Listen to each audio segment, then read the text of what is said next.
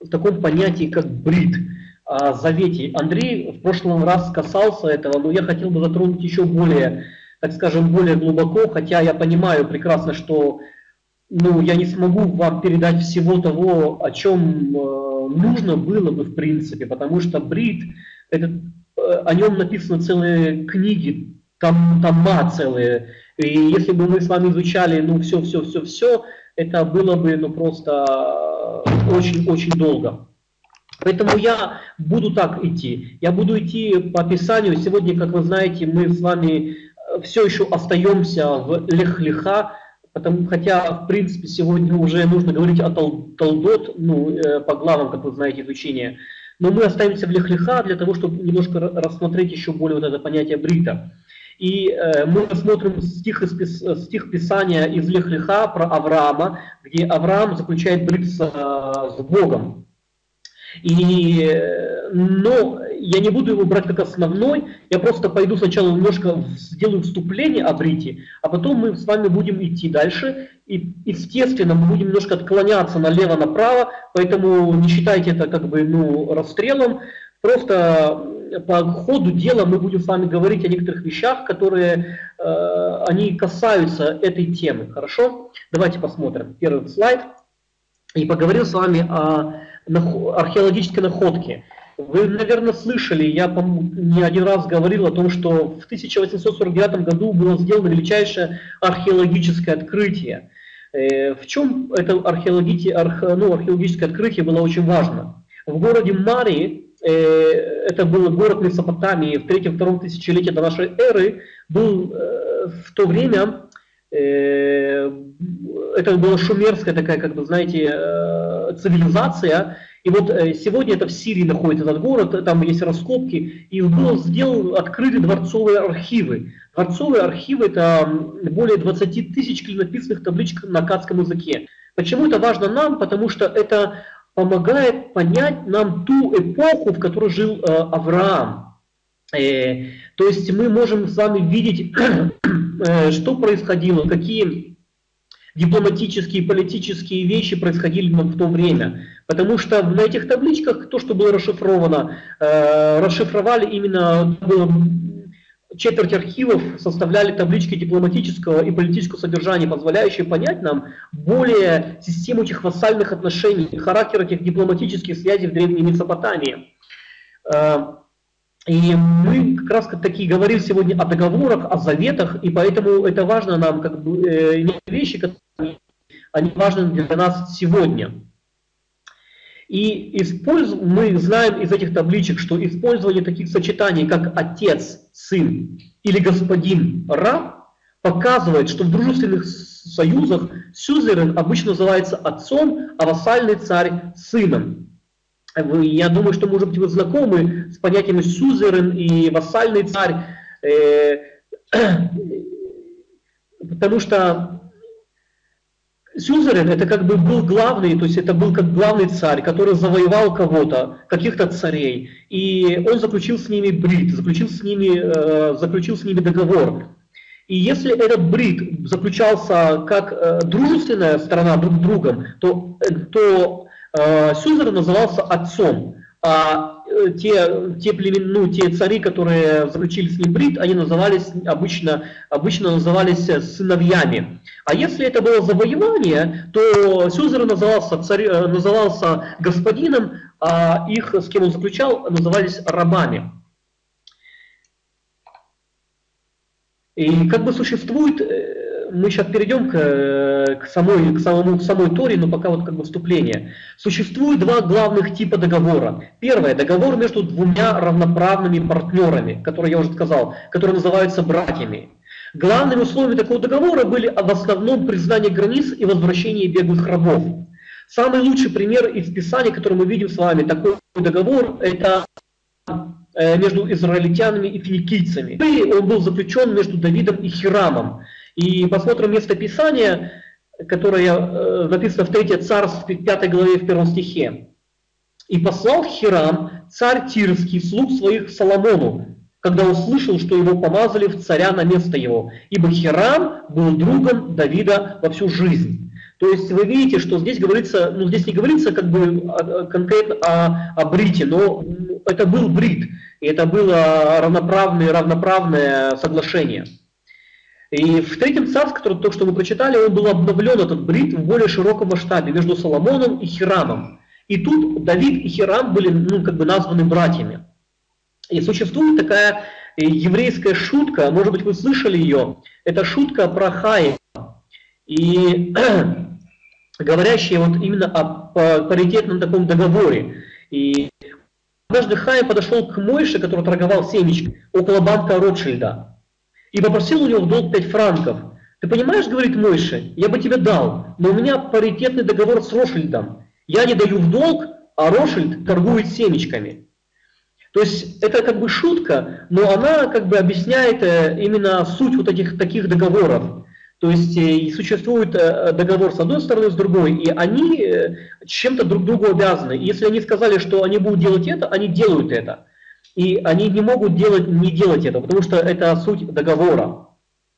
Окей? И дальше. Второй, второй тип договора – это вассальный договор. Вассальный договор заключался между сюзереном, то есть победителем, и вассальным царем. Эти договоры строились по, по следующей цели. Вступление, там э, представлялся сюзерен со всеми своими титулами, атрибутами, кто он такой. Потом шел исторический пролог, в котором кратко описывается история взаимоотношения э, э,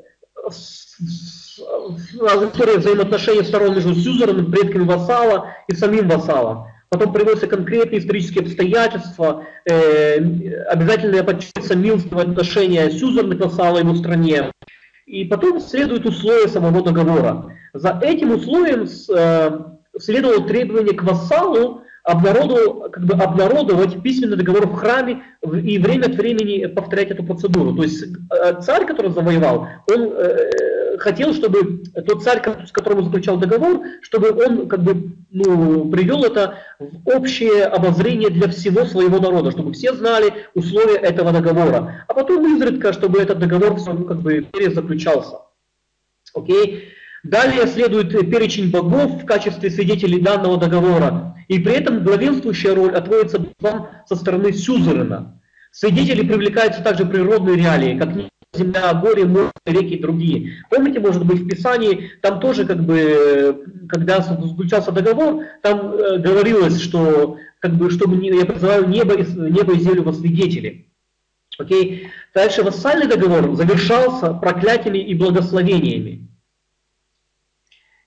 Некоторые проклятия должны были вступить в силу при нарушении договора. И иногда как бы, эти проклятия они вообще носили разнообразный характер. При этом одни из них относились к божественной сфере, а другие проклятия, которые осуществлялись самим э, завоевателем. В случае соблюдения условий договора вассалу, то есть побежденному царю, давались определенные блага такие, например, как сохранение престола и его потомства навечно. То есть пока ты со мной в Брите, пока мы с тобой заключили договор, э, ты будешь сидеть э, спокойно себе э, на престоле, твои дети будут сидеть, внуки твои будут сидеть. Как только вы э, возмутитесь против меня, то все, мы как бы разрушаем этот договор, и я убираю тебя с своего престола. И это хорошо мы видим э, в заключении такого брита в Иисусе Навине, в 9 главе. Здесь написано, но жители Гаваона, услышав, что Иисус сделал Иерихоном и Гаем, употребили хитрость. Пошли, запаслись хлебом на дорогу и положили ветхие мешки на ослов своих, и ветхие, изорванные, заплатанные мехи вина. И обувь на ногах их была ветхая заплатами, и одежда на них ветхая, и весь дорожный хлеб их был сухой и заблесневелый. Они пришли к Иисусу в стан израильский в Галгал и сказали ему, всем израильтянам, весьма дальней земли пришли мы. И так заключите с нами союз.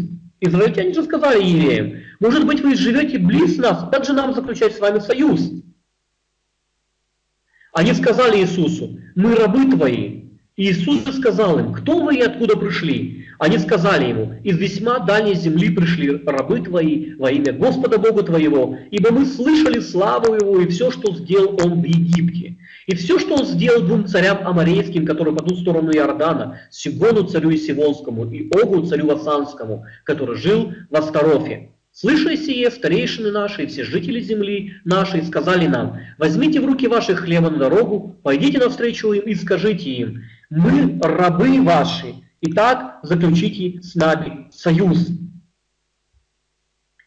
Этот хлеб наш из домов наших мы взяли теплый в тот день, когда пошли к вам, а теперь вот он сделался сухой и заплесневелый. И эти мехи с вином, которые мы налили новые, вот изорвались, и эта одежда наша, и обувь наша обветшала от письма дали дороги. Израиль взяли хлеба, а Господа не вопросили. И заключил Иисус с ними мир, и постановил с ними условия в том, что Он сохранит им жизнь, и поклялись им начальники общества. То есть мы видим с вами э, очень э, как бы важный, важную вещь здесь, что это было заключение такого вассального договора. Мы не будем выдаваться в подробности, э, что их, их израильтян обманули, но это было заключение такого вассального договора. И обратите внимание, в 11 стихе написано «Элеем авдейхем анахну, веата киртулану брит». То есть э, здесь написано, что мы ваши рабы, Э, поставьте с нами ваш, ну, как бы заключите с нами брит. То есть вот это выражение «мы ваши рабы» указывает на такую вассальность.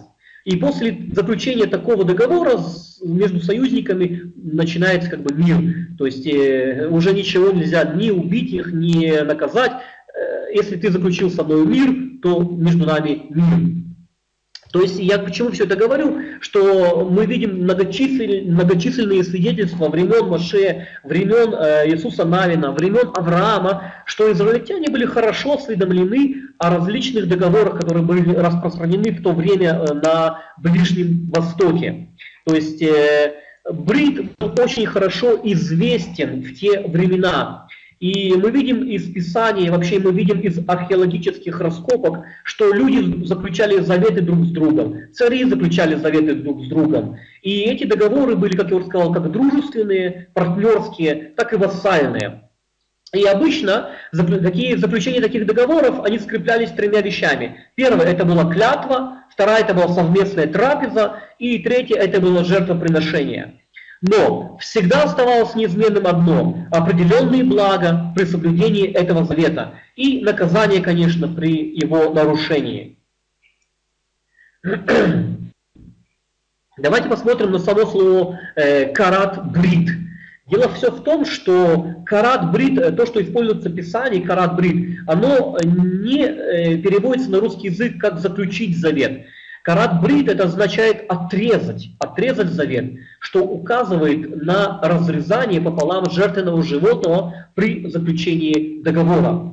То есть э, в Торе, в Танахе используется слово карат. Это глагол, означающий отрезать.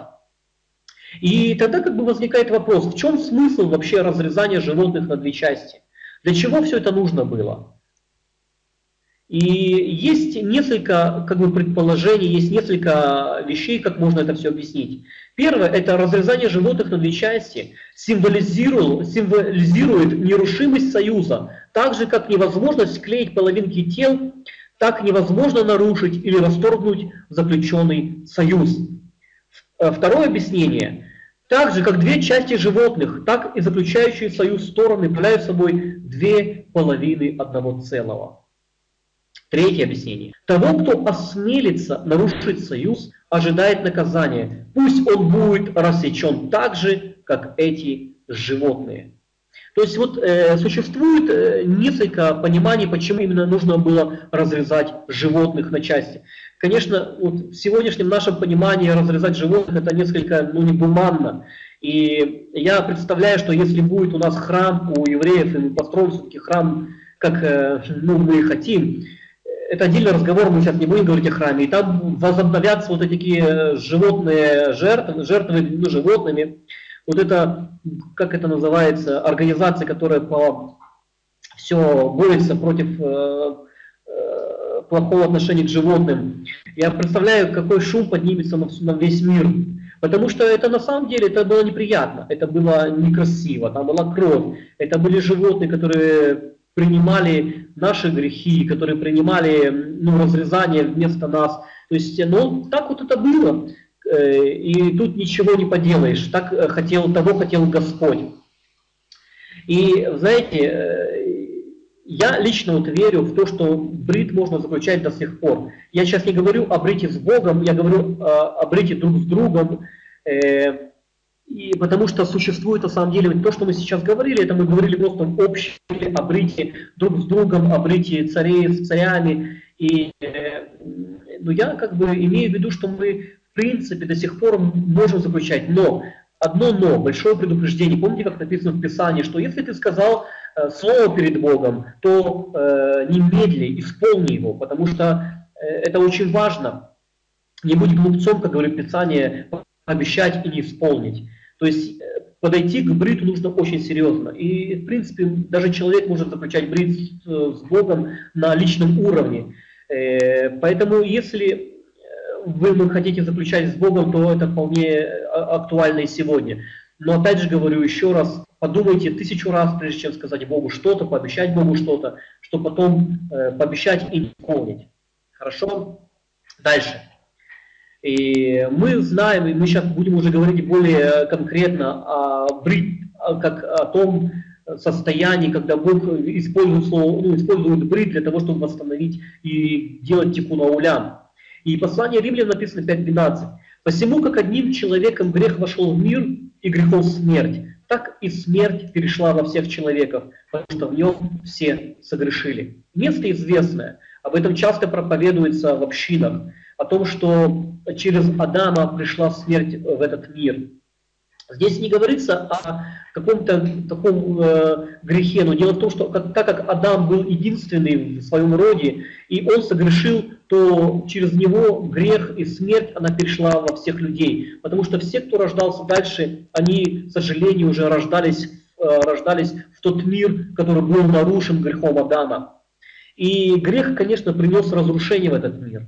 И мы знаем из Писания, мы знаем из Мидрашей, что Бог как бы отошел от этого мира, что Он забрал свет, которым пользовался Адам э, еще в Ган Эдене. Он забрал, э, чтобы потом уже этот свет дать праведникам, как в, в, тикуна, ну, э, в Улямуба, то есть в будущем мире.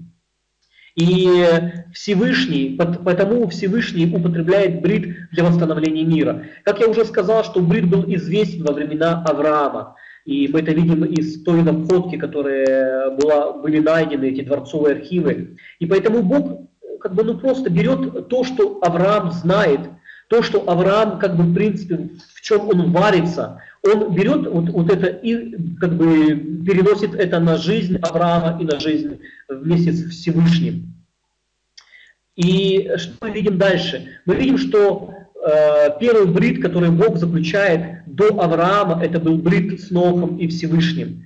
Вообще есть люди, которые утверждают, что первый брит был заключен, конечно, с Адамом. Но мы в Писании этого не видим. Мы видим, что первый брит все-таки был заключен с Всевышним. В прошлый раз я говорил э, относительно, относительно того, что говорил Талмуд, э, какие условия этого брита были даны людям. Я не буду повторяться, и, и просто вы потом, если хотите, вы можете посмотреть э, этот, э, этот слайд, где написано все семь законов Ноя. Это написано в Талмуде, и это очень известная вещь. А мы двинемся дальше.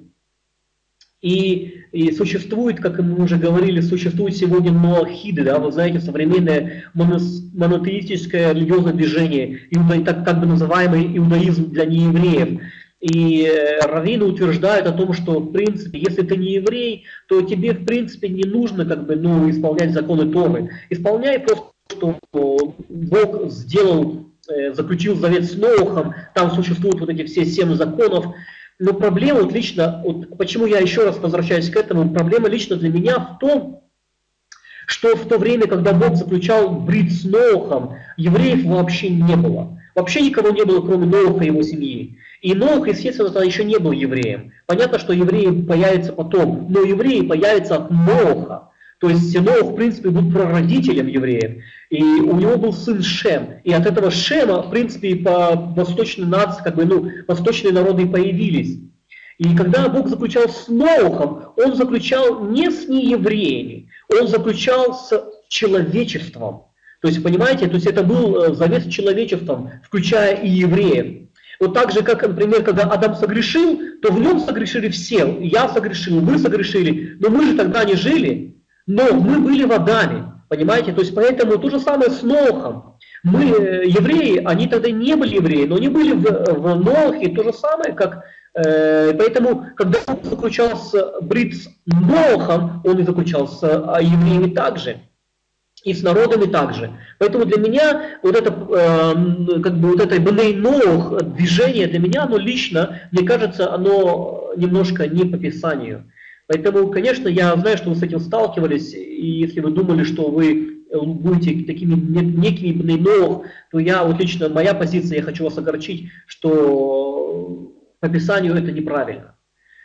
Хорошо, давайте дальше.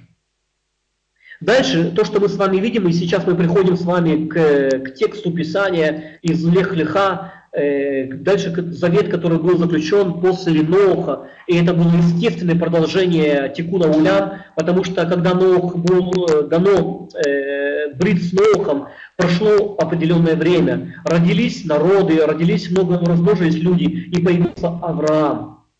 Авраам – это тоже очень уникальная личность, и если о нем говорить, это можно говорить очень много. Существует, э, кстати, о жизни Авраама очень существует много мидрашей. Э, я не знаю, о ком еще так много мидрашей, как только о Аврааме, как он появился на свет, как, э, как его отец спасал его, как Авраам пришел вообще к познанию Бога. Все это, существует, как бы, все это можно прочитать в мидрашах, я не буду этого касаться, давайте мы просто заглянем в сам текст Писания. И мы прочитаем с вами место Писания, секундочку, я вам скажу, где это, если вы следите по, по Библии, то это место Бытие 15 глава, 7 по 21 стих. Хорошо? И э, давайте будем читать. «И сказал он ему», это говорится о Всевышнем, «Я Господь, который вывел тебя из земли Ур-Каздим, чтобы дать тебе эту землю во владение.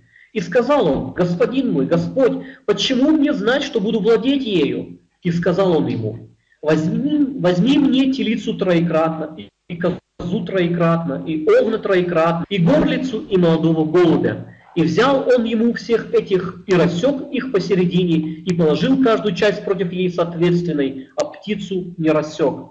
И спустился хищник на туши, и отогнал от них Авраам. И было солнце к закату, и оцепенение пало на Авраама. И вот ужас, мрак великий падает на него. И сказал он Аврааму, знай же, знай, что чужан, чужанином будет потомство твое на земле, не им принадлежащий, и будут порабощать их и угнетать их 400 лет. А также народ, у которого в порабощении будут, судить буду я, а затем они выйдут с большим имуществом. Ты же придешь к отцам твоим с миром, погребен будешь в старости доброй, а четвертое поколение возвратится сюда, ибо не полна вина Эмори до сих пор. И было солнце, зашло, и мгла была, и вот горнило дымящиеся, и факел огненный, и это прошло лишь тех частей. В тот день заключил Господь с Авраамом завет, говоря, «Твоему потомству дам я эту землю от реки Мицраема до великой реки, реки Прат, Кени, и Кинези, Кинези, и Кадмони, и Хити, и Перези, и Рефаим, и Эмори, и Кинании, и Гергаши, и Иевусеи. То есть вот это такой текст из Писания. И мы видим с вами о том, что Авраам обращается к Богу, Бог пришел к нему, он э, общался с ним, и э, Авраам спрашивает у Бога, Бог, как я буду знать, что что я буду наследовать эту землю, у меня нет потомков, только э, домовладелец, как бы, он мой, ну, мой э, наследник. Вы знаете, как бы по законам того времени, то как бы это было нормально. То, то, если у господина не было, не было, не было ну, потомства, то в принципе мог получить все то, кто главный над его хозяйством. И э, он говорит, но Бог же ему еще в самом начале, когда он вывел его из, э, он сказал выйти ему из земли его рождения, он пообещал ему две вещи. И вот этот брит, как бы, он подтверждает эти две вещи. Он обещал ему землю первое, а второе он обещал ему потомство. И без потомства невозможно возможно владение землей. То есть как можно владеть, если некому расселяться? И поэтому как бы Авраам, естественно, переживает, потому что время уже позднее, ну, для его, для его жизни. Он был старым человеком. И он, естественно, переживает. Он говорит, ну как не узнать, что у меня будет э, потомство? И Бог заключает с ним завет. И то есть для чего? Потому что, чтобы как бы подтвердить ему, как бы вот как мы с вами говорили, что если ты заключаешь завет, то все, это навечно. То есть, если я сказал «да», это «да». И если даже весь мир станет против меня, я не могу пройти мимо. Если я сказал «да», то это «да». И Бог, как бы, помните, послание к евреям там написано, что Бог как бы поклялся ему, поклялся в двух вещах. То есть и это клятва Бога, это очень важно. То есть, хотя Бог, зачем Богу кляться? Он и так, ну, в принципе, как бы, это Бог. Если Он обещает что-то, он, он исполняет. Но он берет в э, клятву для того, чтобы удостоверить Авраама и сказать, Авраам, вот э, ты знаешь про все вот эти брит, которые заключаются между царями, ты знаешь все это прекрасно, что брит, он не рушим, и я с тобою, я твой Бог, я с тобой заключу завет. Поэтому э, очень все просто. Давай возьми туши животных, возьми все вот эти вещи, которые необходимы для брита, как мы говорили, карат брит, то есть карат это ну, разрезать животных, поэтому возьми все то, что необходимо, и он говорит ему, возьми, э, я вам даже сейчас покажу, я нашел картинку, э, он взял, э, говорит, возьми, возьми животных, и э, принеси, разрежь их и принеси мне их все в жертву. Ну не в жертву, точнее, как бы подожди, когда я приду. Тоже мне очень интересно, как бы Бог, ну мы об этом поговорим еще чуть-чуть попозже, хорошо. Смотрите, э, некая трудность возникает э, в понимании, что Бог ну, повелел взять Аврааму. Потому что, где мы читаем 15, 15 глава 9 стих, написано, Господь сказал ему, возьми мне трехлетнюю телицу, трехлетнюю козу, трехлетнюю овна, горлицу и молодого голубя. И вот э, в оригинале написано, возьми мне, как бы там есть такое слово мишулаш и мишу, э, мишулешет. То есть э, возьми, вот где вот помните, видите, у меня трехлетие как бы выделено. Там использовано слово мишулаш и мишулешет, это один, одно и то же слово, только оно в женском и мужском роде. То есть вот это слово мишулаш, как бы оно вызывает некое, ну, как бы некое недопонимание. Что же Бог по, как бы повелел ему взять? Оно, конечно, не относится э, ну, к спасению, так скажем, но ну, неважно. Просто если мы изучаем свое Писание, я думаю, что вам тоже было бы интересно это узнать. Кстати, я прошу, э, дайте мне знать, что вы со мной, а то я говорю, что вы до сих пор все понимаете, и тогда мы уже будем продолжать. Если все понятно, как бы, ну, не возникает ничего, просто поставьте плюсики, пожалуйста, что вы со мной. Я хочу видеть обратный ответ. Окей. Хорошо, спасибо вам большое, друзья. То есть, смотрите, Бог ему говорит, возьми вот это мишулаш и принеси мне в жертву. Э, и вот это мишулаш немножко непонятно. И поэтому э, я вам приведу, покажу э, разные толкования, что кто что думал по этому поводу. Одни считают, что мишулаш это означает, что надо взять трех животных. И в синодальном переводе, нет, как бы, а другие считают, что нужно взять трехлетнее животное. То есть, как бы, потому что это слово на самом деле непонятное. Оно очень редкое слово, которое используется. То ли трехлетнее, то ли три животных нужно взять. Так, я прошу прощения, перелистал все. Сейчас я возвращусь.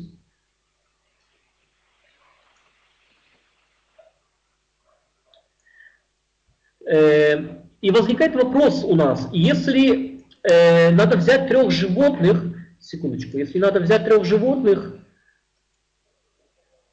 да, если взять трех животных, то почему текст Торы приводит, ну, как бы выражение такое редкое, вместо обычного числительного, использованного в Торе? Потому что на самом деле в Торе используется шалош, то есть это нормальное э, числительное. Шалош, вот э, в Исходе написано в 23 главе 14 стихе, там написано, э, Шалош э, регалим тахок либо шана. То есть как бы э, три праздника празднуем не в году. И, и вот это слово шалош, то есть три, оно как бы, понимаете, оно нормальное, используется в Торе. И, и как бы почему не используется это слово? То есть если это три животных, почему не используется слово шалош? И э, если же сказать, что используется трехлетнее животное, то это противоречит Мишне. Потому что в Мишне написано, что э, э, телка, она двух лет, а корова, она трех лет. А дело в том, что нам повелено взять именно телку. То есть Аврааму не корову да, разрезать, а именно то есть молодую телку до двух. А Мишна нам говорит, что до трех лет это и есть телка, то есть до двух лет, извините. То есть э, тогда это будет противоречить Мишне. Э, почему? Я посмотрел то, что говорит Иосиф Флавий. Иосиф Флавий говорит э, такой, таким образом.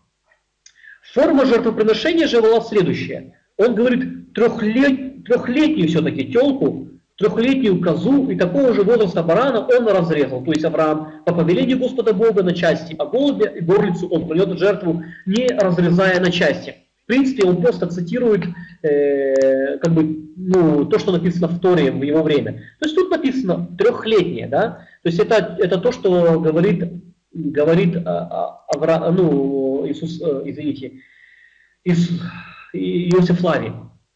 По другому мнению, Мишулаш и Мишулешит указывает на порядковый номер. То есть э, эта тюлка, которую нужно было взять, это была третьим приплодом у своей матери. Корова, корова уже рожала два раза, а на третий раз уже считается да, более сходная. То есть, э, как бы, это то, что есть один. Есть еще одно, одно, один комментарий, который лично вот я лично вот придерживаюсь. Написано в комментарии к Талмуду, Гитин 56а, там написано, что мишулешет, мишулаш означает жирный, отборный. То есть, э, в принципе, это слово мишуле, мишуль, мишуляш, оно говорит нам не о порядковом номере, оно не говорит нам о возрасте, оно говорит нам об отборности, о ее качественности. И этому, в принципе, есть, как бы можно найти подтверждение Танахи. Здесь написано в 1 Царств 15 главе, 9 стихе. «Э, «В аль-митав отцон в бакар, в ам мишним, а мишним». Это, э, мишним это числительное, это шнаем. То есть это говорит, как бы тут написано, и лучших овец и крупный скот наиболее откормлен, откормленный. Мишнаем, то есть как возьми, возьми э, Мишнаем, то есть как бы написано тут употреблено числительное два. То есть возьми не просто животное, да, а возьми э, лучшее животное, то есть как бы как два животных, то есть хорошее животное. Тогда получается, что э, э, Мишураж, то есть как бы там это числительное три, возьми даже больше и лучше, чем просто два. Возьми э, самое лучшее отборное животное, которое у тебя есть. Понимаете, о чем здесь говорится? Вот лично это я придерживаюсь этого мнения. То есть, как бы Бог говорит Аврааму, Авраам, я хочу с тобой заключить завет о потомках и о земле. Поэтому возьми самое лучшее, которое у тебя есть, и разрежь это пополам. В карат брит. То есть, э, это, в принципе, как бы, ну, может навести как бы, на э, мысль, что если мы заключаем с Богом завет. Если мы э, хотим какой-то заключить союз с Богом, или ну, даже друг с другом, я не знаю, ну с Богом, конечно, я сейчас имею в виду, то э, для этого принесите самое лучшее, что вы можете отдать Богу.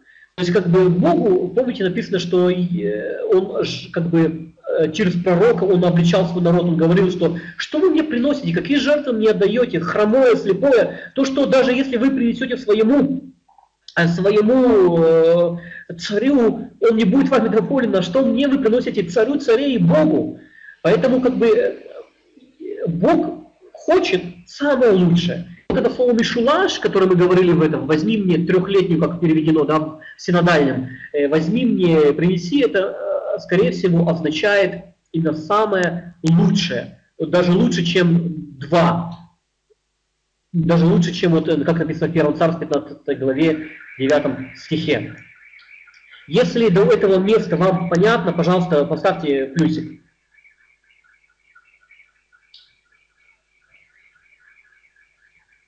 Если что-то непонятно, можете задать вопрос. По, именно по этой теме, то, что я сейчас говорю. И, есть еще люди, потому что нас здесь 38 человек, и Только несколько человек поставили плюс. Окей. Хорошо, ладно, пойдем дальше. Смотрите, место Писания, да. «И спустился хищник на туши, и отогнал от них Авраам. И было солнце к закату, и оцепенение пало на Авраама. И вот ужас, мрак великий падает на него». Это то, что, в принципе, я хотел еще в самом начале сказать, но сказал, что разберем чуть позже. Смотрите, хотя Авраам принес в жертву. То есть не в жертву, он разрезал эти части животных, как и сказал ему Бог. Разрезал, все положил. И написано, что э, было солнце к закату. То есть прошло определенное время, а Всевышний все еще не приходил. Вы помните э, случай, когда появился царь, да, царь, первый был царь Саул, Шауль, и он ну, как бы обратился к пророку, пророк сказал, как бы, ну, э, подожди, я приду к тебе. Ну, там была очень тяжелая ситуация с врагами Израиля, и написано, что народ стал разбегаться. Народ стал разбегаться, а, ну, как бы, а пророк все еще не приходил. То есть, а пророк, что им нужно было пророка? Пророк просто нужен, должен был принести жертву. То есть жертву за эту, как бы, ну, перед Богом, чтобы Бог благоволил к народу Израиля, и чтобы они победили этих врагов. Вы знаете, евреи всегда верили и в рассеяние, я говорю о временах, э, временах э, после Синайского завета и так далее, потому что большая, большая часть, когда было изгнание из земли Израиля первое, то евреи так и до конца никогда не вернулись. И всегда евреи в любом случае, везде, где бы они ни жили, они верили в одну очень важную вещь, что если они приносят жертву Богу, и самое лучшее приносят Богу, то Бог будет благоволить к ним. И это, в принципе, как бы то, что было у, у, Шауля в его голове, что если пророк не принесет сейчас жертву, то все войско разбежится, и кто будет воевать? И он, боясь, он принес жертву. Сам царь, хотя он не имел э, абсолютно никакой, никакой э, власти приносить эту жертву. И то же самое здесь мы видим ситуацию, да, что Авраам уже все принес, уже все приготовил, а Бог не приходит. То есть как бы э, проходит какое-то определенное время. И написано, что Авраам как бы э, ждал его, и даже прилетели птицы, они, и у хищник на туше написано, да, и ну, привлеченный запахом, э, а там вы понимаете, что у нас на, на востоке немножко жарковато днем, поэтому естественно, что туша она могла уже дать вот такой определенный запах, и они, птицы-хищники чувствуют кровь. И они были привлечены, то есть как бы и Авраам это отгонял, то есть это прошло определенное какое-то время. Но Авраам все ждал, потому что э, как бы Бог ему повелел ждать. И я, э, это урок для нас, потому что иногда мы, как вы знаете, Бог как бы молчит, да, мы ждем Бога, но Он не отвечает нам по какой-то причине. Друзья мои, ждите. То есть, если мы ждем Бога с, с правильным сердцем, молимся Ему, и, как бы ждите. Потому что так было, и мы видим по Писанию, иногда Бог по какой-то причине, только ему известной, ну, как бы запаздывает, если говорить человеческим языком. Потому что он не может запоздать, он, сами понимаете, он дух, и а, дух везде и далее. Но, э, говоря чем он иногда приходит позже, чем мы бы ожидали его. Но он всегда приходит вовремя. Итак, и в, этой, в этом э, учении я бы хотел немножко затронуть одну тему о пророчестве. Я понимаю, что оно не касается Брита, но оно темы, поэтому давайте немного поговорим э, о, о пророчестве. Написано, что э, здесь написано, что оцепенение пало на Авраама. И вот ужас, мрак великий падает на него. И, и в этом брите Авраам получает получает определенное пророческое послание от Бога о своих будущих потомках. Он получает послание, как вы знаете, что его потомки, они уйдут в землю Мицраима и там будут в угнетении 400 лет. Хотя из, из, из Писания вы помните, что все хорошо начиналось, да? Когда был Юсеф, все было хорошо, он был чуть ли не самим фараоном, и народ израильский жил ну, просто шикарно, в самой лучшей части земли, но постепенно, постепенно пророческое слово, данное Аврааму, сбылось, и их поработили, потомков Авраама поработили. И вот э, это пророчество он получает именно в, в таком пророческом состоянии. Что за пророческое состояние? Это оцепенение, написано, оцепенение пало на Авраама. И вот ужас, мрак великий падает на него. Давайте мы с вами прочитаем Иова, 4 глава, Иова 4 глава, 12, с 12 по 16 стих. Так, секундочку. Здесь описывается подобное состояние.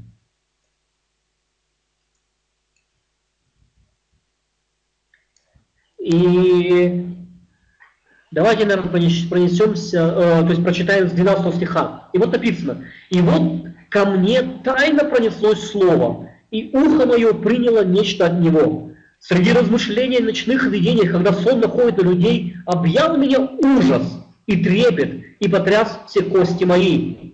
И дух прошел надо мною, дымом стали волосы на мне. Он встал, но я не распознал вида его, только облик был пред моими. Тихое веяние, и я слышу голос. То есть, вы видите, существует некое определенное пророческое состояние, в котором, э, в котором Авраам, в котором Иов, в котором все пророки, как бы, они говорили, видели э, потрясающие видения. Я не говорю сейчас о пророк, вообще я не касаюсь темы пророчества, я не буду в него вникать, просто хочу ну, рассказать о том, что пророки на самом деле получали э, в неком э, пророческом состоянии, которое описывается человеческим языком как ужас, как мрак, как оцепенение. И вот в деяниях мы видим, что это же пророчество, такое же пророчество получает апостол Петр. И на другой день, когда они шли приближались к городу, Петр около шестого часа зашел наверх дома помолиться. И почувствовал он голод и хотел есть. Между тем, как приготовляли, он пришел в выступление и видит отверстое небо, исходящий к нему некоторый сосуд, и как бы большое полотно, привязанное за четыре угла и опускаемое на землю.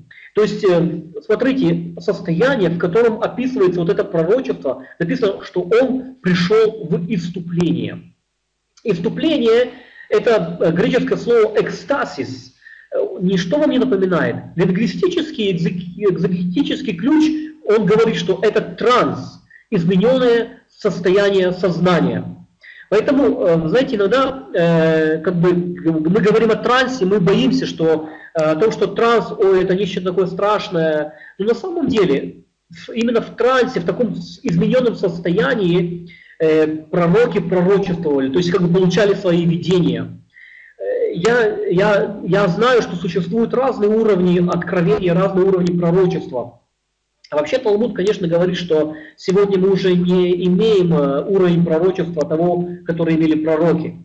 Но пророки получали именно в том состоянии, как ужас. И обратите внимание на одну вещь, написано «мрак великий». Помните, когда был заключен Синайский завет, написано, что мрак, он как бы окутал гору. То есть вроде там Бог, да, вроде Бог есть свет, но написано мрак э, окутывает, окутывает э, эту гору. И то же самое, когда Бог посетил Авраама в пророческом видении, написано мрак упал на него. Это не был сатана, это был Бог. И поэтому ужас, мрак, оцепенение был на Аврааме. И э, то, что мы видим, Петр пережил подобное состояние. Он вошел в некое состояние, которое отключило его от этого мира. И Рам, Рамхаль говорит о таком состоянии, что когда пророческое воздействие усиливается, пророк теряет свои ощущения и чувства и погружается в нечто, подобное сну. Его мысль оказывается подобной мысли спящего и видящего сон человека. И тогда к нему привлекается пророчество. Хорошо, на этом о пророчестве мы с вами остановимся. Я не буду входить в, в эту тему, потому что это отдельная тема. Просто это была как бы ну, об Аврааме, и поэтому я хотел немножко это затронуть. А, извините, да, Илья, или Элифас, я, это не Иов был. Хорошо. Если Нох получает знак завета радугу, то Авраам получает завета брит мила. То есть э, э, вы понимаете, что когда заключается, что когда делается харат брит, то существует две стороны, и, и у каждой сторона что-то обязуется. Если Нох обязал, обез, ну, как бы обез, обязуется, там, э, мы читаем с вами о семи заповедях Но, Ноха, и он завет, как бы, то есть Бог обещает завет, э, не будет потоплять этот мир больше, и будет радуга, то Авраам получает, э, получает брит Мила, как знак завета. Что такое бритмила? Это, это просто обрезание. Обрезание, которое принадлежит э, народу израильскому. Я, знаете, хотел бы по этому поводу сказать насчет апостола Павла, потому что некоторые считают, что апостол Павел был против обрезания. И в принципе, если читать, э, ну как бы вырывая из контекста, из исторического контекста, из, э, ну, из э, того, в чем жил апостол Павел, возможно, мы можем прийти к выводу, что действительно апостол Павел, он, он был против бритмилы. И мы читаем Римлян 2, 28, 29. Ибо не тот иудей, кто таков по наружности, и не то обрезание, которое наружно по плоти, но тот иудей, кто внутренне таков, и то обрезание, которое в сердце по духу, а не по букве, ему и похвала нет людей, но от Бога. Таких мест, по Новому Завету очень много, которые написал Павел. И, да, и он как бы вроде здесь говорит о том, что не тот иудей, кто по наружности, не то обрезание, которое по наружности, и он как бы говорит о том, что как бы, ну, обрезание оно не актуально, оно не нужно обрезание. Но это так понимают, э, к сожалению, многие христиане, но это неправильное понимание. Отрицает ли Павел обрезание для иудеев? На самом деле, у меня возникает вопрос, э, давайте просто порассуждаем как бы логически. И если Павел как бы отрицает, вот у меня э, вопрос, он говорит о, о сердце, о том, что наше сердце должно быть обрезано, да, то есть как бы важнее всего быть обрезанным сердцем, чем быть обрезанным, обрезанным э, по плоти. Но вопрос тогда, если, э, если обрезание по сердцу важнее, чем обрезание, ну, важно, то есть достаточно просто обрезание сердца, то тогда вопрос, Маше был обрезан или не был обрезан? Отрицал ли он обрезание? То есть вот просто, это вопрос сейчас не э, для каждого. То есть ответьте, пожалуйста, если обрез, э, э, был Маше обрезан и отрицал ли он обрезание? Напишите в чате, пожалуйста. Ваше понимание. Маше это Моисей. Был ли он обрезан и отрицал ли он обрезание? Друзья, давайте очнемся немножко и будем писать.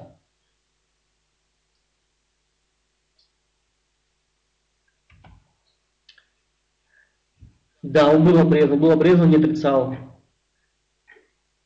Был обрезан, не отрицал. То есть вы прекрасно, хорошо, было, да, отлично. То есть вы все понимаете прекрасно, что он был обрезан. Маше был обрезан, но это естественно, это даже по-другому мыслить не, не, можем. Он, и он не отрицал обрезание. Но тогда, если он отрицал обрезание, почему же он говорит о том, что и обрежет Господь Бог твой сердце твое и потомство твоего, чтобы ты любил Господа Бога твоего от всего сердца твоего и от всей души твоей, дабы жить тебе. Кто говорит об обрезании сердца первым? Мше, который был обрезан. А Павел, он просто вторит Моше и говорит о том, что важно обрезание сердца. Но этим самым, когда он говорит о том, что важно обрезание сердца, Отрицает ли он обрезание, отрицание, но обрезание для сынов Израилевых? Если Маше говорил первый об обрезании сердца, то он не имел в виду, что больше обрезание наружное не нужно. И интересно в, этом, в этой сфере заметить, что во Второзаконе, например, в третьей главе, шестом стихе написано «И обрежет Господь а во Второзаконии 10 главе в 16 стихе написано «Вы обрежете». То есть это написано в повелительном наклонении, и э, евреям вменяется в обязанность сделать обрезание сердца помимо внешнего обрезания. То есть, э, с одной стороны, это говорит Бог, что Он обрежет тебя. С другой стороны, говорится, что э, ты сам должен быть обрезан. То есть, ну, как бы при, обрезать самого себя. И как бы вроде, так кто обрез, обрезывает сердце, Бог или человек? И Раши говорит о том, что если человек хочет очиститься, то ему помогает. Но для того, чтобы он хотел очиститься, нужно сделать усилие. Друзья мои, поэтому э, объяснение очень простое. То есть э, Бог, Он, да, Он это делает, но если ты сам этого не захочешь и не захочешь обрезать твоего сердца, то Бог этого не сможет сделать. То есть это совместное усилие Всевышнего и человека. И э, действительно, о чем же тогда апостол Павел говорил насчет обрезания сердца? Э, имел ли, ли он в виду, что обрезываться нужно? Нет. Он говорил нам о том, что он решительно против того, что ты находишься в касте VIP. Вы знаете, что, э, к сожалению, еврейский народ, они э, по большому счету думают о том, что если они обрезаны, они являются теми самыми важными перед Богом, а все остальные как бы второй сорт. Э, это как бы прослеживается и в Талмуде, и в размышлениях раввинов и так далее, но так ли это? Некоторые говорят о том, что если ты уже рожден, будучи евреем, то ты в принципе в принципе уже э, спасен. То есть уже для тебя у тебя уже есть улям уба. Но так ли это? Павел против этого.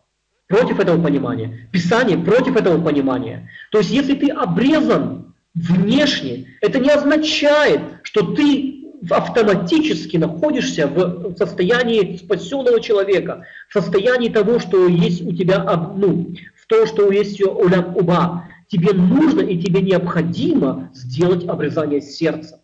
То, что делает Всевышний. Это то, что имел Маше в виду, это то, что имел в виду апостол Шауль, апостол Павел. Это то, что э, всем нужно, необходимо сделать.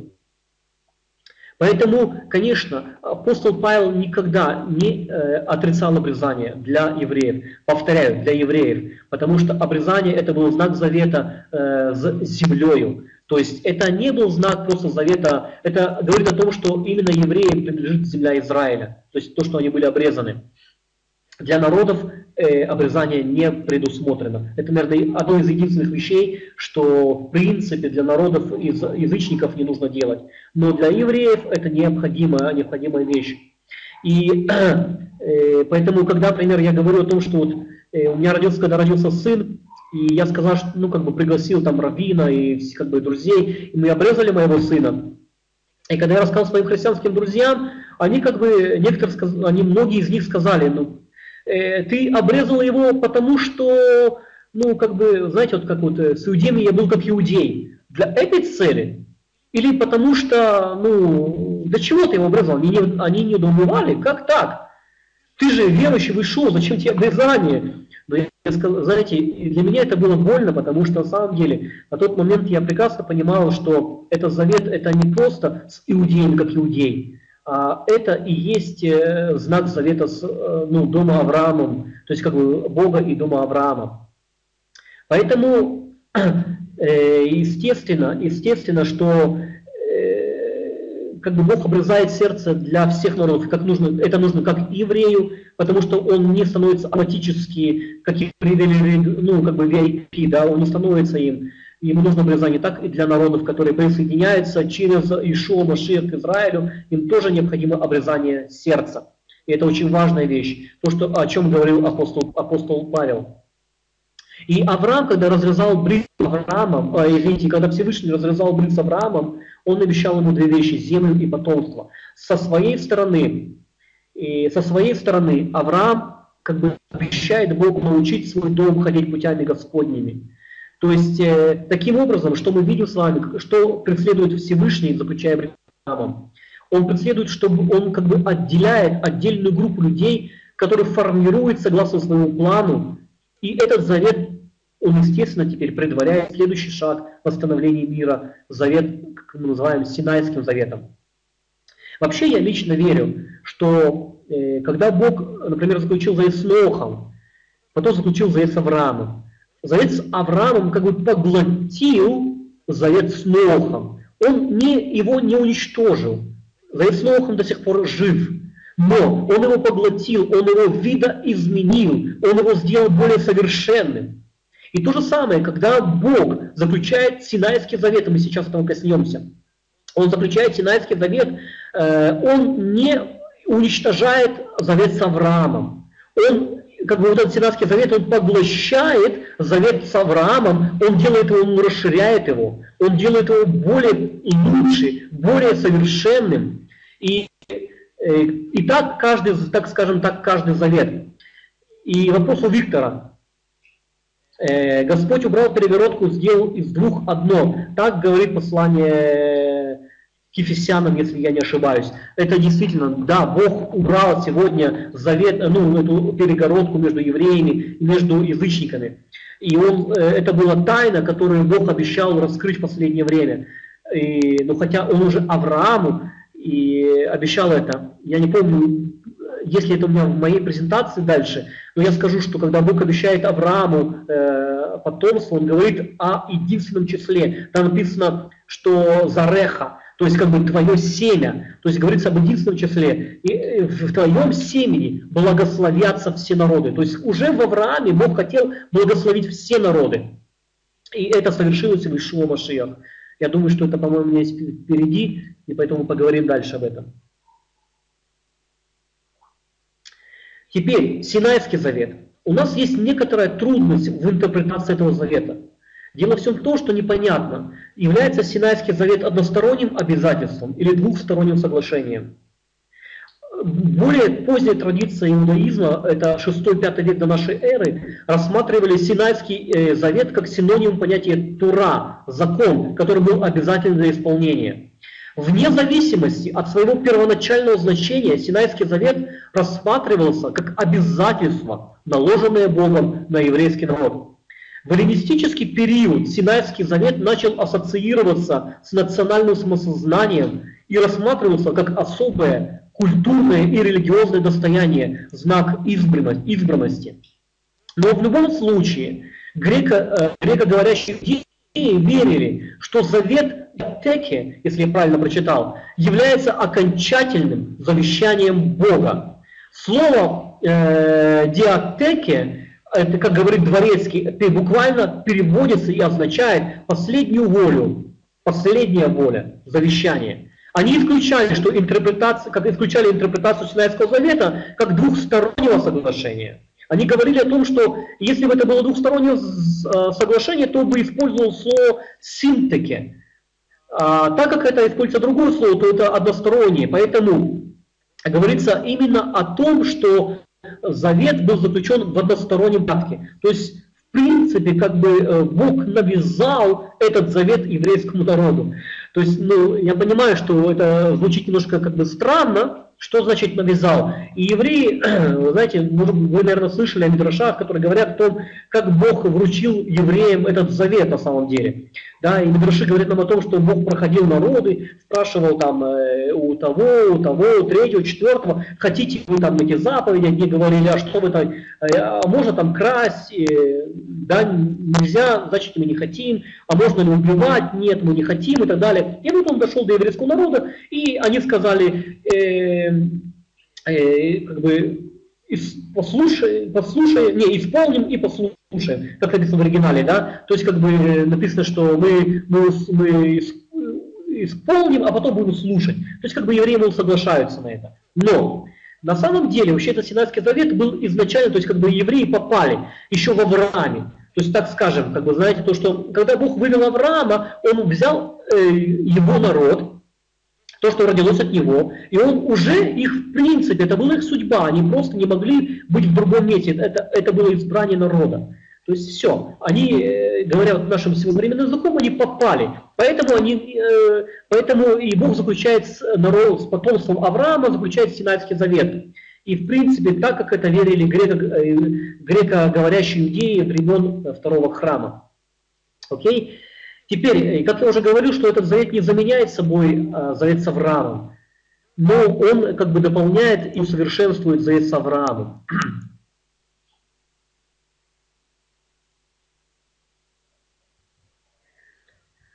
И хотя Синайский завет был заключен исключительно с Израилем, это не означало, что Всевышний хотел иметь дело с небольшой группой людей. И вот э, я хочу вот, действительно то, что я говорил, это записано у меня, оказывается, здесь.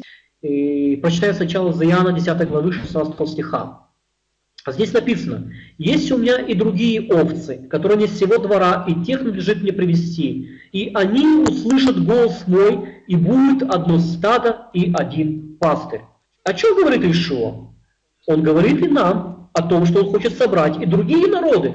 Друзья мои, это, это сегодня нам понятно. В то время апостола Павла, апост, апостолов, первой общины, кстати, первая община не называлась церковью, на всякий случай, что если вы не знали.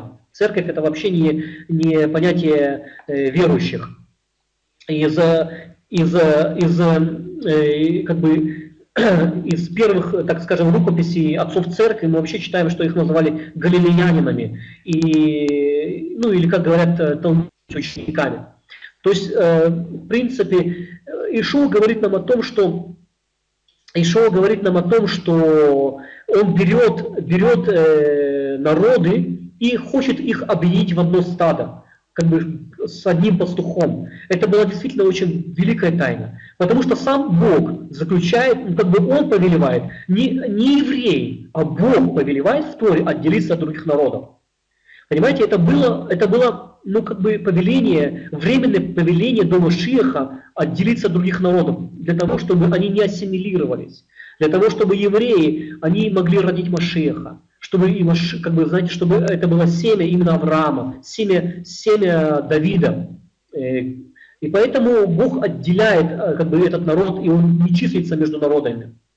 Но когда входит Машиах, он заключает завет с, э, с Израилем, но об этом мы, как бы, мы э, коснемся в следующий раз. Завет заключает новый завет с э, Израилем, того, чтобы в этот завет уже привлечь другие народы. Он открывает дверь для других народов. И Петр, мы об этом немножко касались э, чуть раньше, он видит видение о том, что и другие народы должны, они должны услышать Евангелие, они должны услышать Слово Божье уже так же, как и евреи. И поэтому, помните, что там спустилось э, на полотне к Петру? Всякое нечистое животное, которое евреи не едят. И некоторые говорят, ну это говорит о том, что Бог разрешает кушать нечистые животные. Неправда. Бог не разрешил есть. И если Бог запретил это тогда, Он не разрешил, не разрешил мне сегодня. Он не передумывает, нет тени перемен. Но он говорит о том, что он сравнивает, э, и это, в принципе, не он сравнивает, а это было в еврейском мышлении, о том, что э, живу, э, другие народы, они, они, так как не обрезаны, об этом, кстати, есть еще одно очень интересное учение, есть в Мидрашах об, о том, что, что змей был в неком таком отношении с Евой, и потому как бы вот это почему нужно обрезание вот этого, как бы вот этой части, потому что в ней находится нечистота тела. Так вот, как бы, а так как евреи, не евреи были не обрезаны, они считались нечистыми, как нечистые животные, к ним нельзя было прикасаться, с ними нельзя было кушать, нельзя было как бы, ну, э, как-то близко, близко сообщаться. Ну, естественно, евреи не могли не сделать, ну, не общаться, потому что они жили в мире, но они как могли отгораживали себя от них. Поэтому Бог сказал Петру, ты считай, как бы вот видишь вот это нечистые животные. Если Бог очистил, не почитай их нечистыми. Поэтому не сомневайся, сейчас тебя позовут люди к, к неевреям. Пойди с ними, это я, это я призываю тебя. Понимаете, о чем говорится? Здесь говорится о том, что Бог очистил народы по вере. То есть сегодня это, я еще раз повторяю, это тайна в то время. Это, та, это для нас, я не знаю, это если бы я сегодня вам рассказал о том, э, о небесных каких-то сферах, которые никому-никому не известны. И вы бы сказали, вау, как интересно, я даже не знал, и это тайна для меня сегодня, я буду рассказывать это другим людям. В то время это было то же самое, это была такая тайна, что, что евреи не могли долго, не могли принять вот эти вещи.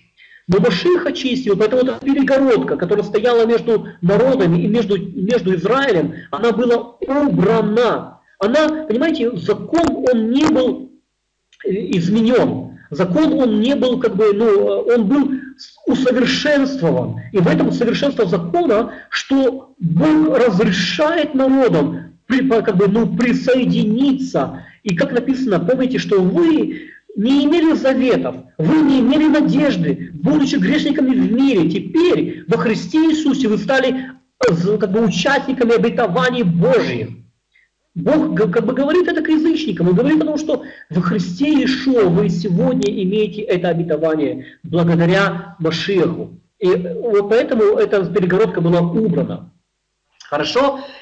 И теперь э, посмотрим, что говорится в нашем тексте Берешит, в 22 главе. Написано, я благословлю, я благословляю, благословлю тебя и умножаю, умножу семя твое, как звезды небесные, как песок на берегу моря, и овладеет семя твое городами врагов своих, и благословятся в семени твоем все народы земли за то, что ты послужился голоса моего. То есть, смотрите, э, Бог обещает Аврааму, что в его семени уже благословлятся народы. И как написано вот здесь в оригинале, «Вейт барху безараха коль буей агарец». То есть написано о том, что благословятся в твоем семени все народы земли.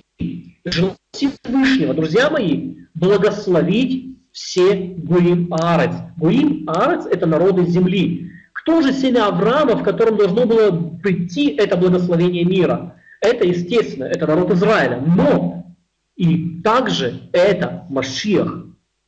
И недаром, недаром Евангелие от Матфея. А вы знаете, что Матий, ну, на иврите э, Матфей, да, это более привычное нам имя, Матфей писал свое Евангелие к евреям. И потому э, все, в принципе, с, с, э, сходятся ну, как бы ученые к выводу о том, что Евангелие от Матфея было написано э, сначала на иврите, а потом уже переведено.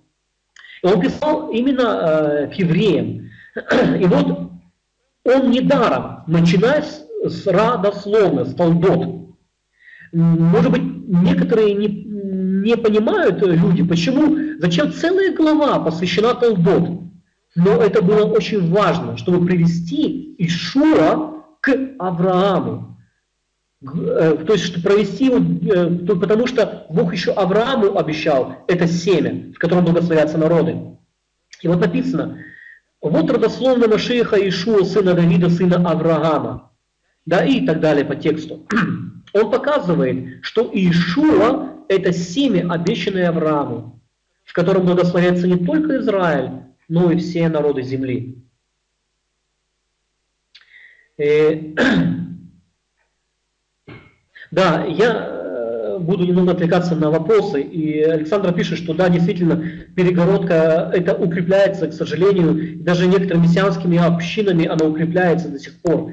Эм, я лично верю в то, что Бог заключил завет с Израилем, но к этому завету ну, как бы, он э, дал возможность присоединиться всем народам земли, тем, кто верит. И э, мы должны быть одним народом, с одним автором.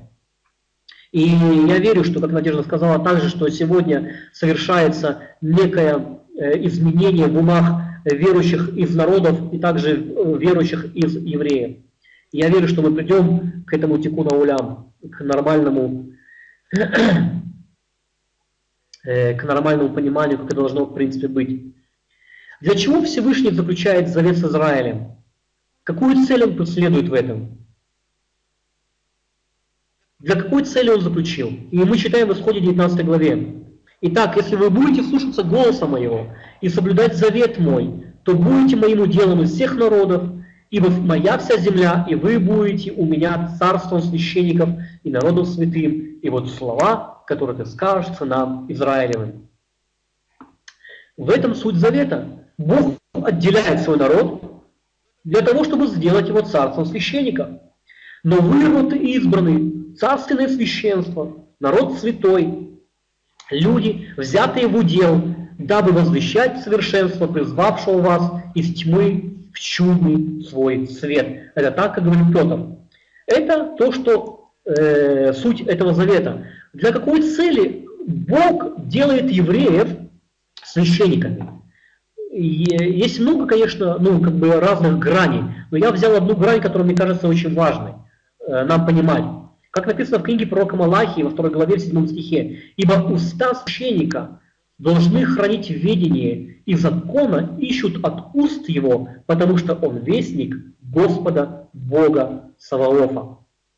Бог хотел сделать евреев священниками для того, чтобы, чтобы эти священники могли научить народы земли истине. Потому что, если вы обратите внимание, как Бог работает с народами. Сначала Он, э, он благословляет Ноха, дает ему брит. Потом происходит новая ступень поднятия, и он заключает с одним из потомков э, Ноха, с Авраамом завет.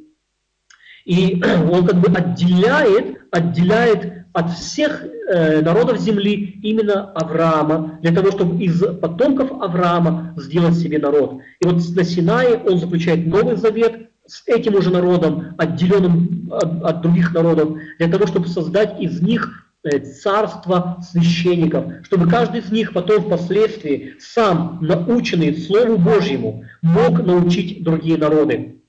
И как я хочу немножко заострить ваше внимание на Малахии 2.7, потому что в оригинале здесь звучит очень интересно. Здесь написано «Кисив тей и шмиру дат, дат ветура и вакшу мипиу». То есть э, написано вот так вот, если дословно я перевел. Потому что губы священника должны хранить знания, и Тору ищут от его рта. И немножко как бы в синодальне написано, что от его уст и там, и там, то есть там два раза употребляется. Но здесь написано, что губы священника, а потом его рот. И написано, что Тору ищут от его рта. То есть что такое Тора? И вообще это, я верю, что здесь говорится не просто о свитке, здесь говорится о ураа, то есть о, о наставлении. Тора, она имеет значение как ураа, то есть э, как наставление.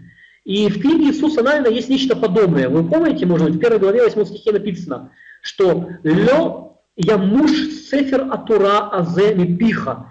Когда Бог э, приходит к Ишуа уже после Маше, да, они должны уже были войти в землю обетованную, и он как бы с ним, обновляя завет, а, как бы укрепляет его, то, что он заключил с Маше, да, то есть как бы Маше был другом Авраама. И вот Маше ушел, его не стало.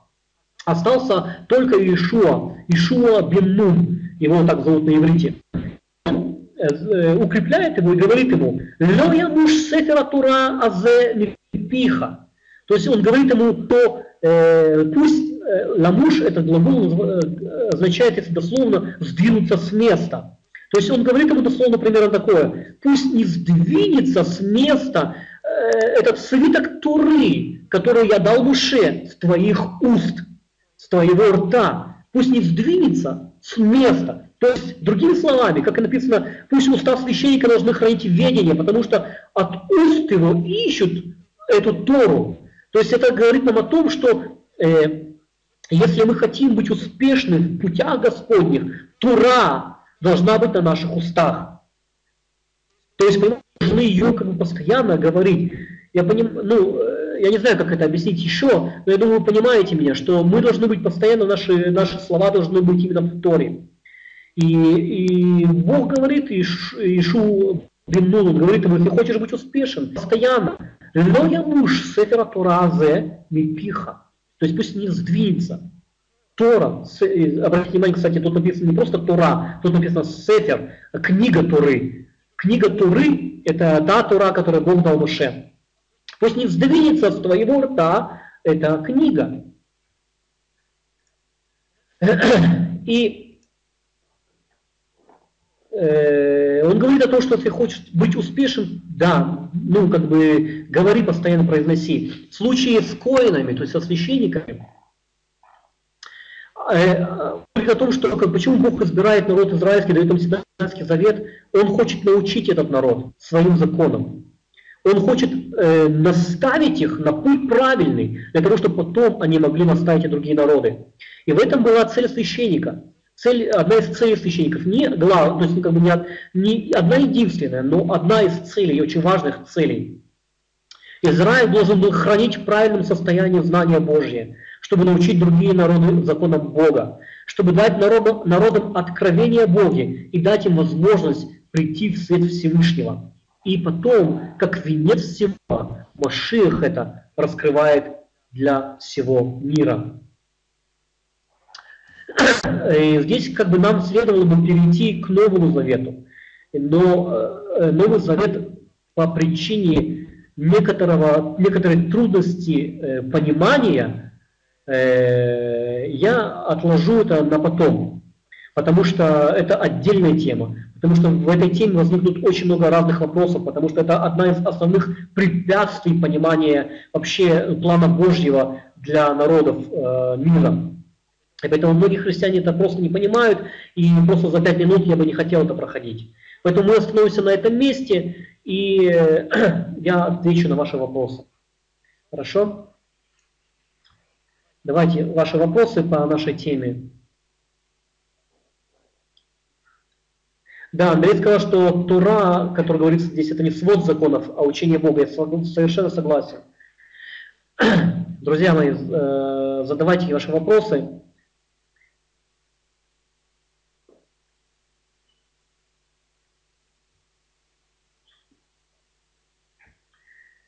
Хорошо, я так понимаю, что молчание, знак согласия, нужно переварить, я так понимаю, да?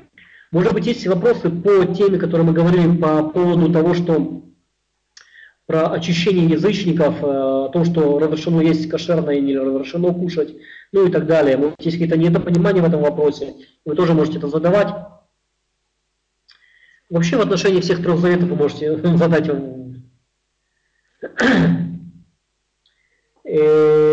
Ирина, я э, насчет юбилейного года. Как бы, знаете, юбилейный... Э, вообще, как в нашей традиции, вообще в традиции, считается, что этот год наступает, как бы, да, он будет юбилейным годом. Но, но это, это как бы традиция. Насколько это как бы правильно, я не до конца уверен. Поэтому я не могу вот, насчет юбилейного года вам сейчас ничего сказать к сожалению.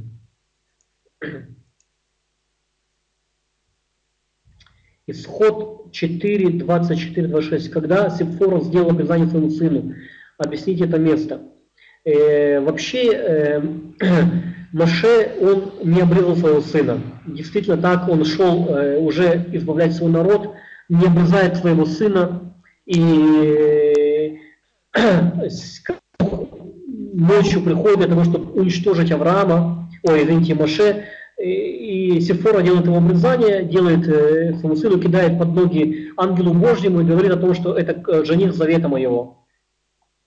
Вообще, как бы, тут есть несколько вещей, ну, лично мое понимание, о чем здесь говорится – Говорится о том, что почему Моше, во-первых, он не сделал обрезание? Потому что он был в пустыне. А вы помните, что, кстати, после Моше да, не было, не было э, в пустыне э, сыны Божьи, ну как бы евреи, они не делали обрезание. Только перед самим исходом, ну, самим завоеванием э, Иисуса Навином земли, то уже было сделано, тогда было сделано обрезание.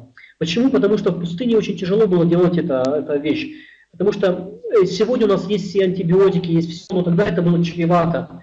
И чревато для самого для человеческой жизни. И поэтому я считаю, что Моше не делал обрезание, потому что, ну, потому что он жил, как бы, знаете, он жил в пустыне, и, а потом, когда пришло ему повеление идти уже в эту землю, ну, он просто двинулся, по, потому что Бог ему сказал это делать, и поэтому ему не сделал, как бы он учел того, что нечистый, он не может э, войти в, делать какую-то чистую работу для Бога. Поэтому э, Сефора, в принципе, это ну, как бы осознала, что поняла, что если он сейчас, она ему не сделает обрезание, то они погибнут, они так и не дойдут до самой цели. Да, и вообще, конечно, лучше сделать, как Андрей посоветовал, за, ну, зайдите на наш форум, э, задайте этот вопрос, и вам объяснят еще, как бы, ну, поверьте мне, там будут разнообразные, я, вам понравится.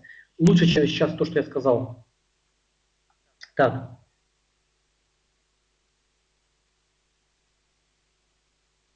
Э, Александра, я не понимаю, что значит, э, если у вас раз... а, разбор второго псалма, бар это вообще арамейское слово, это как бы э, сын. То есть, как бы, ну, я не знаю, что там еще разбирать, в принципе. Ну, как бы это просто используется Э, не еврейское, не еврейское слово, а именно арамейское. Но я не, я не слышал где-то, есть, если есть такой разбор. Во время Ветхого, Ветхого Завета евреи распространяли Тору для других народов, где-то в Библии. Валентина, э, во время Старого Завета, извините, Ветхий Завет я не очень люблю употреблять, потому что он не ветхий, он просто старый. Ну, как бы есть более новые, но ветхий это вещь такое, что уже вообще не нужное они, э, евреи, не распространяли Тору. Единственное, было, было, ну, не могу сказать, что вообще не распространяли, было, были моментами, когда во времена завоеваний, как бы они э, завоевали другие, когда завоевывали другие народы, они их обрезывали. То есть они делали из них прозелитов.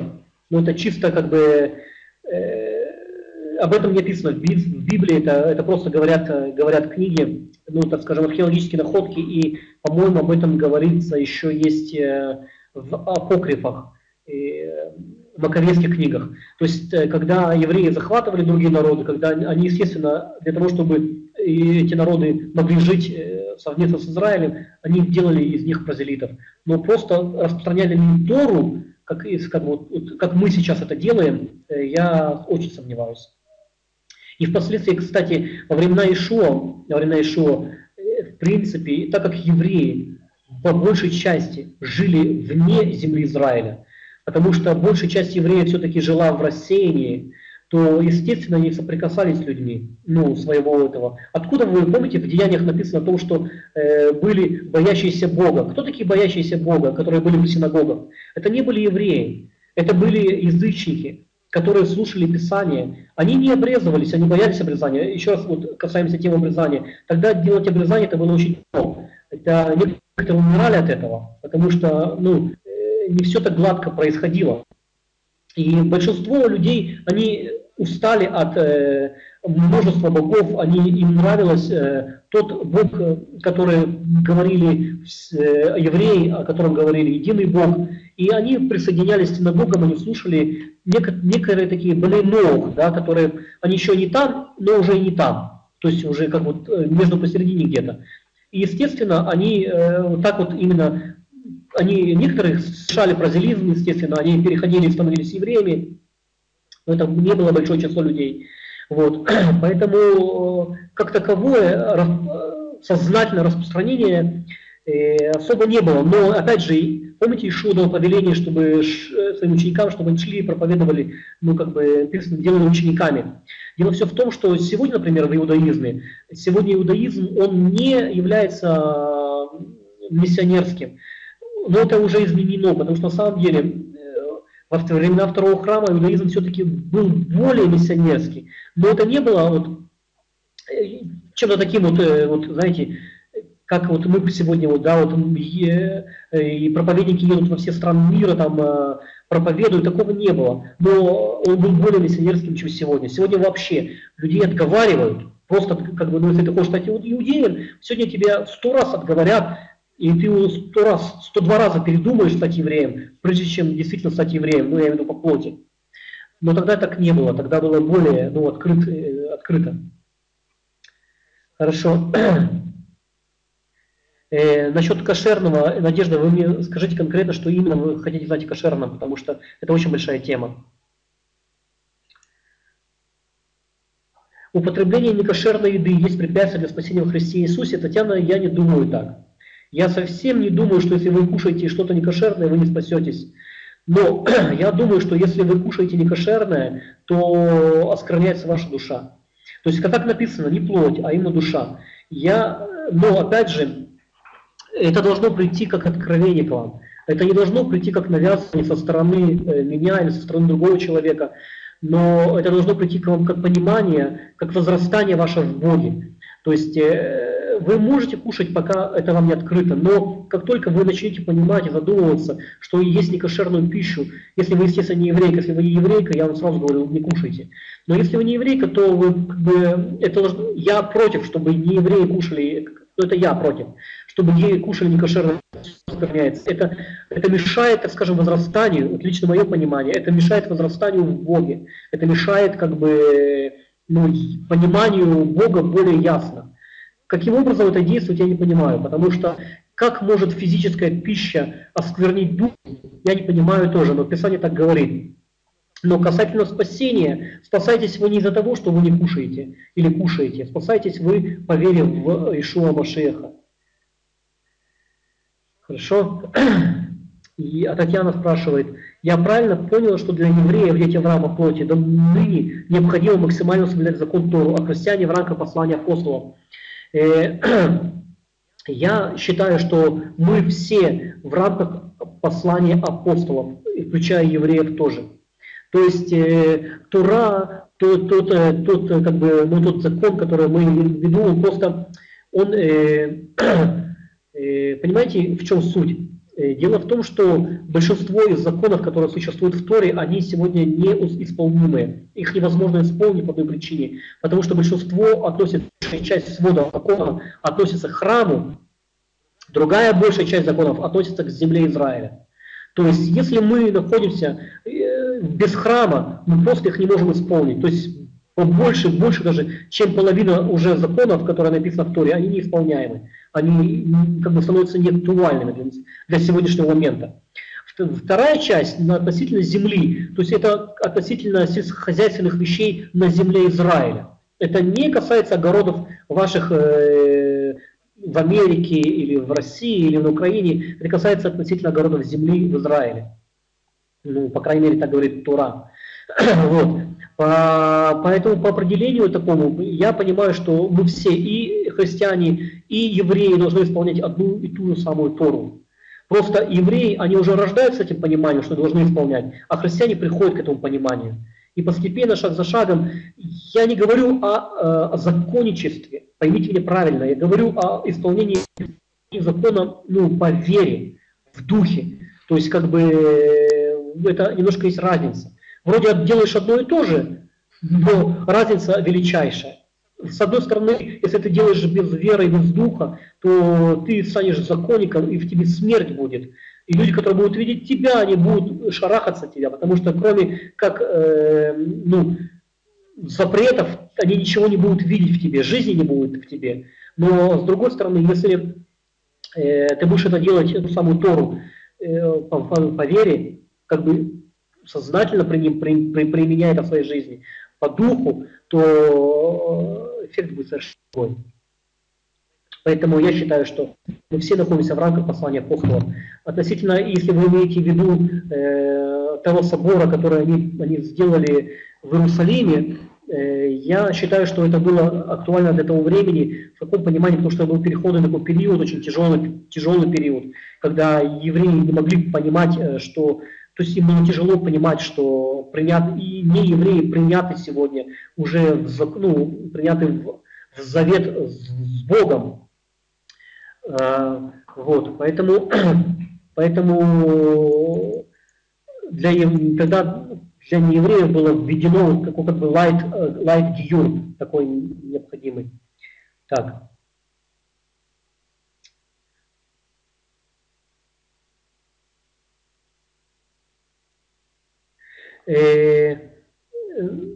Нельзя готовить э, молочное с, мясное с молочными продуктами. Вообще, в относительно вот этой, вот этой заповеди, я вам сразу скажу, что это заповедь не из это заповедь э, раввинистическая. И когда говорится о том, что нельзя готовить молоко, ну, вместе мешать молоко и мясо, хотя я, например, лично я держусь этой традиции, но вообще, если мы находимся не в рамках раввинистического иудаизма, то в принципе это на вас не распространяется. Они, конечно, раввины пытаются объяснить это из места Писания, но это неправильно. Это место Писания говорит совершенно о других вещах. Э, если вы зададите этот вопрос, например, на нашем форуме, то я вам покажу, просто у нас нет времени. И, ну, о чем там конкретно говорится. Но э, лично, ну, я лично, лично я, этого держусь. В Израиле это очень строго. Поэтому, если вы хотите держаться этого тоже, как бы в этом нет проблем никакой.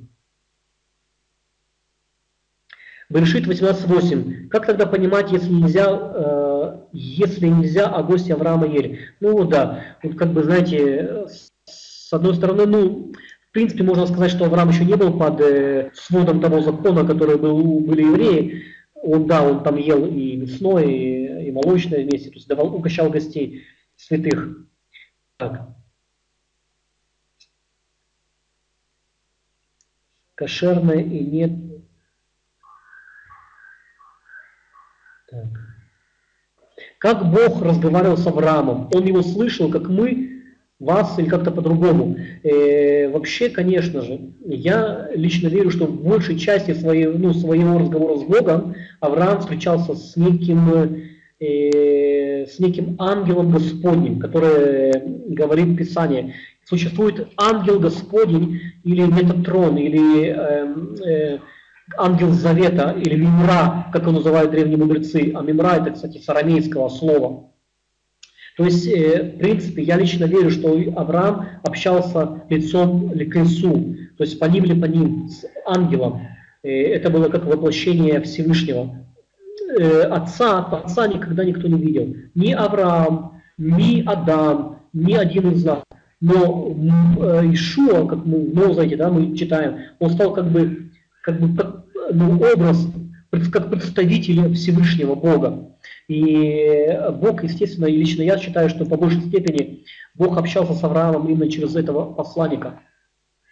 И, конечно, были у него и другие откровения, это сны и ну, какие-то видения, которые, где не было Бога, э, так вот лицом к лицу. Чем отличается осквернение души некошерной пищей?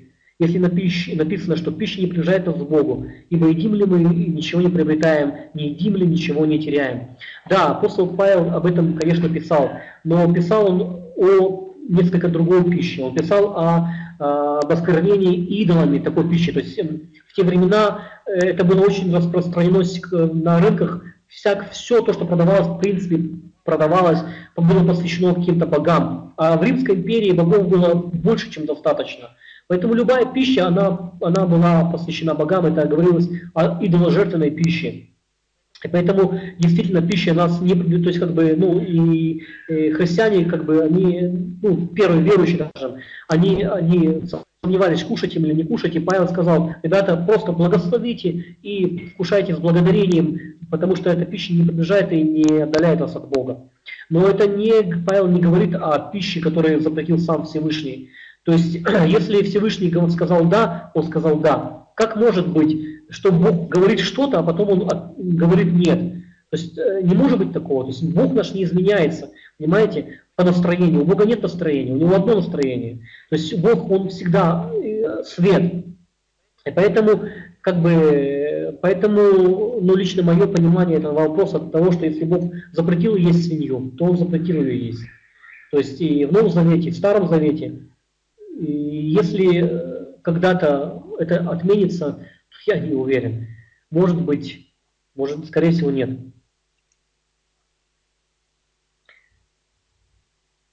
Хочу больше понять, если я не еврейка, но хочу войти, входить в общество Израиля как Руфь, то можно ли мне в том числе знать и дать кашрут? Э, Надежда, конечно. Э, Руфь сказала одну вещь. Э, твой народ, мой народ твой Бог, мой Бог. И для нее это хватило. То есть, э, если вы хотите, это не, нет никакой проблемы. Соблюдайте кашрут, соблюдайте какие-то вещи, но соблюдайте это по вере. Не соблюдайте это просто так, потому что так вот нужно. Делайте это ну, перед Богом и для Бога. И тогда это будет благословение для вашей жизни.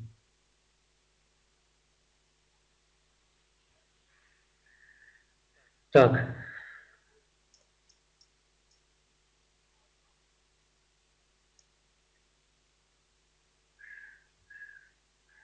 Э, Татьяна спрашивает насчет запрета варикозленка молоке матери. Кстати, насчет э, вот этого варева, я вам скажу, что в Галилее еще во времена Ишуа было разрешено, во времена, в Галилее во времена Ишуа было разрешено еще кушать э, молоко вместе с мясом птицы, с мясом, э, ну, как это, курицы.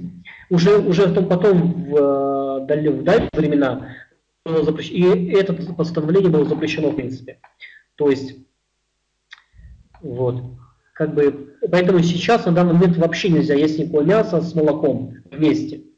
То есть и варить, естественно. Поэтому некоторые вещи мы, мы не делаем. То есть я, например, борщ не ем вместе с, э, с этим, как называется, с, ну, со сметаной. Для я не ем.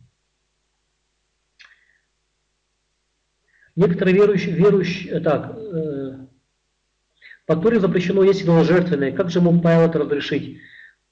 Однозначно никак. Но это не было идоложертвенное. В чем суть?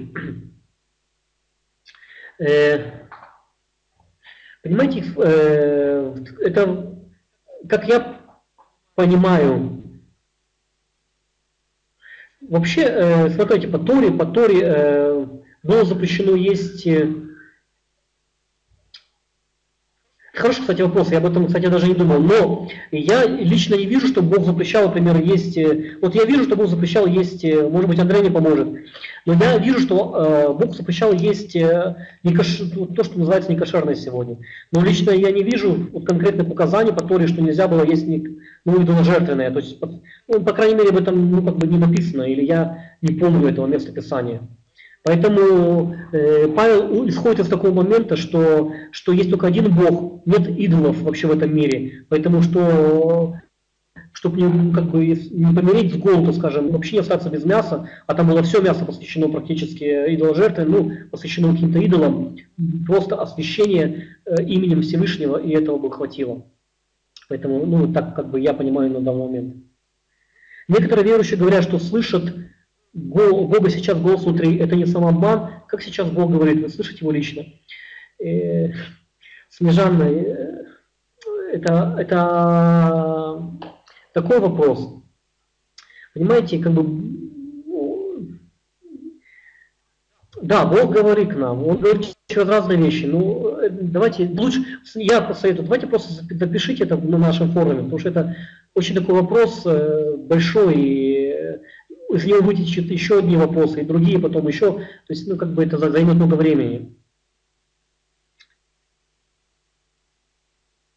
Ваше мнение, финишная цель привития к еврейской маслине бывшему язычнику, войти в народ Израиля через обрезание или одной ногой и там другой? Так, не понял. Ваш...